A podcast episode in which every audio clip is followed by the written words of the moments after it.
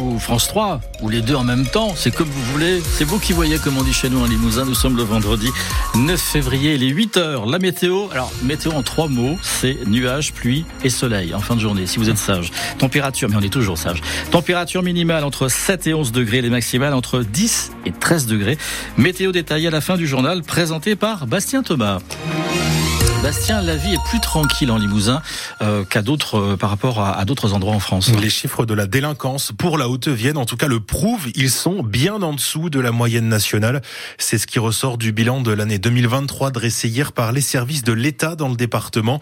Baisse de 10% des atteintes aux biens, mais augmentation des cambriolages, augmentation aussi des actes de violence, en particulier à l'intérieur des familles, près de 59%. Pierre Frasiac, vous avez suivi cette présentation hier à Limoges. Et les forces de l'ordre en ont aussi profité pour faire quelques démonstrations d'outils pour les aider à lutter contre la délinquance. Donc voici Lou, c'est un berger belge tervuren. Et Lou vient d'arrêter un faux délinquant.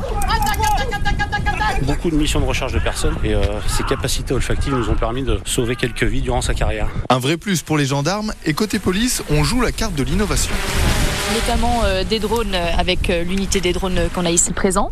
Un drone bien utile pour les suivis à distance. Delta Drone, on vous tient au courant, on l'a toujours en visuel. Objectif, aider les policiers à faire face, comme la Major Lhomme qui s'occupe du secteur ouest de Limoges avec ses équipes. Du McDo de Beaublanc, Pouzex, la ZUP de Laurence, l'aéroport, l'Andouge, le Roussillon, île. Et la délinquance est multiple. Les points de deal, les nuisances commises par les rodéos et les squats. Pour faire face à tout ça, la justice a bien sûr un rôle à jouer et elle est réactive, assure le vice-procureur de Limoges, Frédéric Michaud. Le but, c'est d'apporter une réponse euh, pénale rapide, ferme et efficace, et en tout cas qui s'adapte euh, à la personnalité des personnes qui sont présentées devant les, services du parquet et euh, devant le, le tribunal. Et pour lutter contre l'insécurité, l'État va désormais soutenir financièrement les projets de vidéoprotection en Haute-Vienne. Et on continue de parler de sécurité en Haute-Vienne ce matin sur France Bleu Limousin.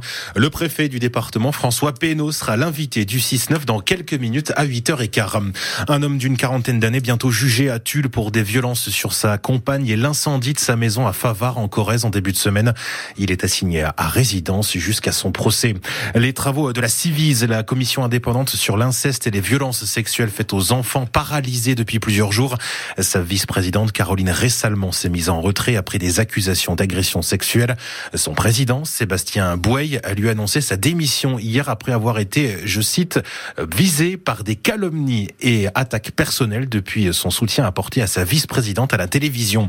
Après les accusations d'agression sexuelle de l'actrice Judith Godrèche cette semaine sur les réalisateurs de cinéma Benoît Jacot et Jacques Doyon, le comédien Philippe Cobert est à son tour visé par une plainte des faits présumés sur trois filles mineures de plus de 15 ans. Philippe Cobert a aussi été placé sous contrôle judiciaire. Jusqu'à 2000 foyers privés d'électricité hier en Haute-Vienne. Ils sont encore une trentaine ce matin, précise Enedis, à cause de puissantes rafales de vent hier en fin d'après-midi dans les secteurs de Saint-Junien, Saint-Jouvent et Riac-Rancon principalement des rafales jusqu'à 60 km heure. Des arbres ont été arrachés, mais il n'y a pas eu de blessés. C'est terminé pour Amélie euh, Oudéa, Castera, l'éducation nationale. Elle aura tenu 28 jours à la tête de ce ministère prise dans une affaire autour de la scolarisation de ses enfants dans le privé. C'est Nicole Belloubet, ancienne garde des Sceaux, ministre de la Justice d'Emmanuel Macron rectrice de l'Académie de Limoges à la fin des années 90 qui va la remplacer. Elle a été nommée hier avec une vingtaine de ministres délégués et secrétaires d'État qui viennent compléter le gouvernement de Gabriel Attal. Amélie Oudéa Castera reste tout de même au sport et aux Jeux Olympiques. François Valtou, député Horizon, le parti d'Edouard Philippe est lui nommé à la santé, aux côtés de sa ministre de tutelle Catherine Vautrin, chargée du travail et des solidarités. Et puis le député Renaissance, Guillaume Casbarian, est promu au ministère du Logement, sans ministre depuis un mois, et la nomination de Gabriel Attal à Matignon. Un nom qui ne rassure pas forcément les détracteurs du mal logement en France, agacés par la volonté du Premier ministre de remettre en cause la loi obligeant le nombre de logements sociaux dans chaque commune du pays. Emmanuel Cos, ministre du Logement sous François Hollande et maintenant présidente de l'Union sociale pour l'habitat, attend beaucoup de ce nouveau ministre Guillaume Casbarian que ce soit lui ou un autre. Ça fait un mois qu'on attend un ministre du logement. On est dans une situation de crise euh, extrêmement grave. Aujourd'hui, on nomme ce député qui présidait la commission des affaires économiques. Donc en fait, euh, il suivait quand même un peu nos sujets. Après, c'est pas un expert du logement et il est vrai qu'il ne s'est pas euh, illustré par une bonne connaissance du secteur, notamment dans la proposition de loi qu'il avait poussée sur les squatteurs. J'en suis à un stade où la personne importe peu. Hein. Ce qui m'importe moi, c'est qu'est-ce qu'il va nous dire dès demain, quelles sont ses marges de manœuvre, est-ce que il va y avoir des corrections économiques pour nous aider à produire du logement, est-ce qu'on va avoir les moyens de réguler les marchés, notamment sur la location saisonnière, pour retrouver une offre locative? Et surtout, est-ce que ce nouveau ministre va s'engager à ne surtout pas réformer la loi SRU parce que ça serait absolument dramatique pour maintenir les enjeux d'équité territoriale? Au total, le premier gouvernement dirigé par Gabriel Attal compte 35 personnes, 18 femmes et 17 hommes. La composition complète est à retrouver sur francebleu.fr et sur l'application ici. Des parents inquiets car les écoles de leurs enfants vont perdre une classe à la rentrée de septembre en Limousin selon la nouvelle carte scolaire. De nouvelles mobilisations sont attendues aujourd'hui dès 8h45 avec un blocage de l'école à Flavignac, 8h30 à Chalut.